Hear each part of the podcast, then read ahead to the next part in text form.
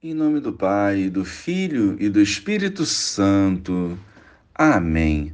Bom dia, Jesus.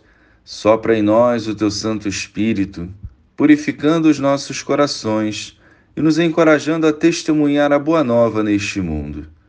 Abençoa-nos com a vossa graça. Amém. Naquele tempo, disse Jesus a seus discípulos: Em verdade, em verdade vos digo se o grão de trigo que cai na terra não morre, ele continua só um grão de trigo. Mas se morre, então produz muito fruto. Quem se apega à sua vida perde-a, mas quem faz pouca conta de sua vida neste mundo, conservá-la-á para a vida eterna.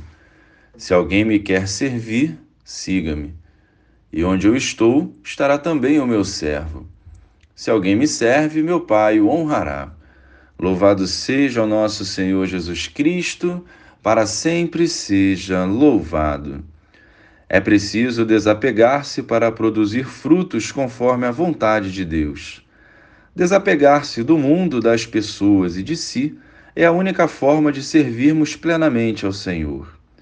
Nós precisamos morrer, entre aspas, para produzir frutos que geram vida.